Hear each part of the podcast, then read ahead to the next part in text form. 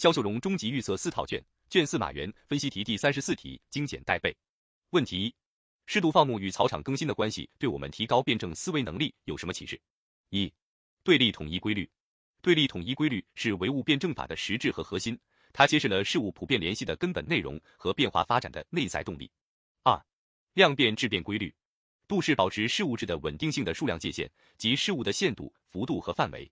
在认识和处理问题时，要掌握适度原则。三、方法论辩证思维能力。提高辩证思维能力，要求我们联系地、发展地，全面的观察事物，把握事物的本质和发展规律，找到解决问题的方法和途径。尤其要以问题为导向，善于正确分析矛盾，在对立中把握统一，在统一中把握对立。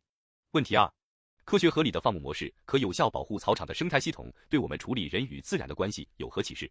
一、原理：自然地理环境是人类社会生存和发展永恒的必要的条件，是人们生活和生产的自然基础。合理的利用自然资源，保护生态平衡，是社会得以正常发展的必要条件。二、方法论：一、人类在实践活动中按照自己的意愿改造世界的同时，必须遵循自然规律，否则将会导致人与自然关系的失衡。